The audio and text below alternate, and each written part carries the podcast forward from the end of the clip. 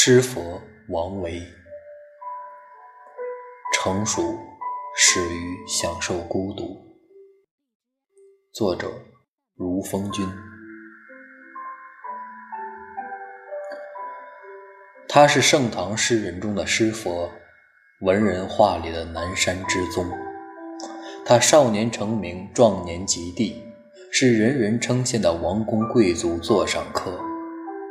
他身陷繁华，却心在幽山，隐匿于世，只因享受孤独。狂欢是一群人的孤单。对于唐朝诗人，人们都说李白是天才，杜甫是地才，王维是人才。但李白驰名中外。杜甫之名也是天下知，哪怕是在那个名人辈出的大唐，王维是一众天才之中，也是一颗耀眼的星辰，丝毫不输其光彩。王维才华显现，十五岁时去京城应试，由于他能写出一首好诗，工于书画，而且还有音乐天赋，简直就是全才。所以，少年王维一至京城，便立即成为王公贵族的宠儿。三十岁时，正值壮年的王维状元及第。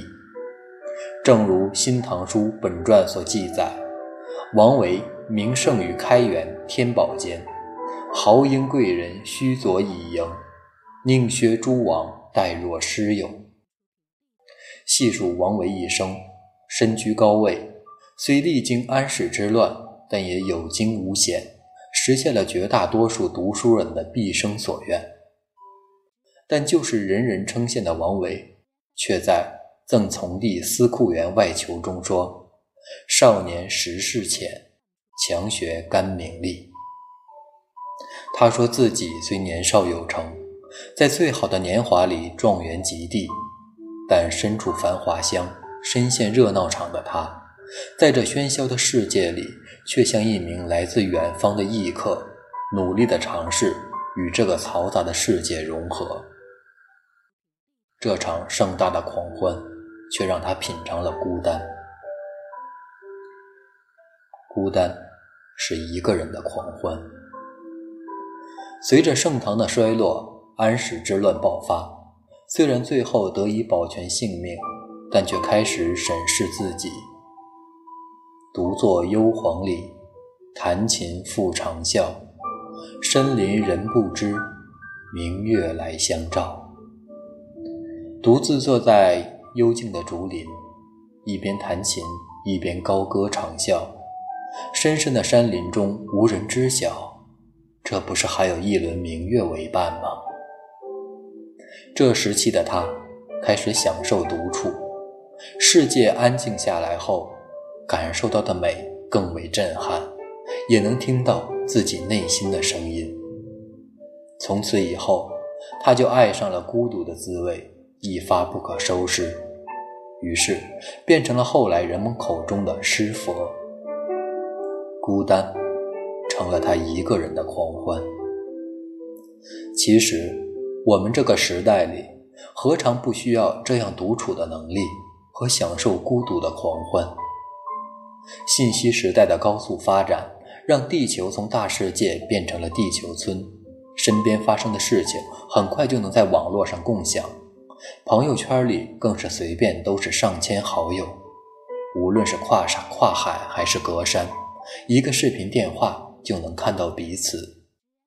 无论远隔天涯还是相离海角，我们都不会感到遥不可及，仿佛。我们都不会感到孤单，但与之相反，人与人之间的联系越是方便，我们就越需要陪伴。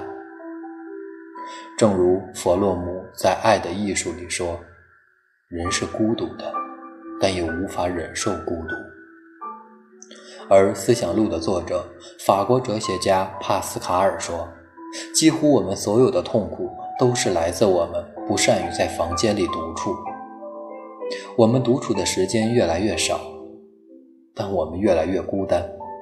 我们越是孤单，就越怕独处，然后就喜欢热闹，随之就越孤单。但是，正如饱满的稻谷更能装满口袋空间一样，人想要成熟，也需要独处空间，享受孤单。孤独不是把自己关在房间里，一个人被寂寞侵蚀。孤独。是心平气和的和自己对话，看清了生命的本质后，更加的热爱和享受生命。隐匿于世，享受孤独。此前网络上有一句流传度很广的句子：“耐得住寂寞，才能守得住繁华；熬得住孤独，方能等到花开。”一个人若是不能与自己相处，就会越是感到孤独寂寞，与人相处的愿望也就越强。但越是与人相处，就会越怕寂寞，如此恶性循环，最终离不开网络，离不开人群，最后看似狂热闹的狂欢中，失去自己。《道德经》上讲的“为学日增，为道日减”。也就是歌德说的，人可以在社会中学习，然而灵感却只有在孤独的时候才会涌现。只有学会孤独，才能趋于成熟。人说，李白是天才，杜甫是地才，王维是人才。他没有能像李白一样生在开元盛世，浪漫不起来。也没有像杜甫一样尝尽人间疾苦后长出一身荆棘苦草。历经繁华的他，却是在繁华中慢慢的学会享受孤独，身处人烟之地，心在悠悠深山。王维，就是你我一样的普通人，但正是他学会享受孤独，才有面对自己。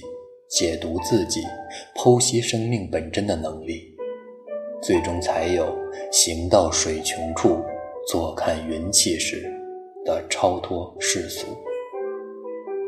最后，愿你我都能学会享受孤独，与自己和解，与自己相处，在这个嘈杂的人世间，听到自己的声音。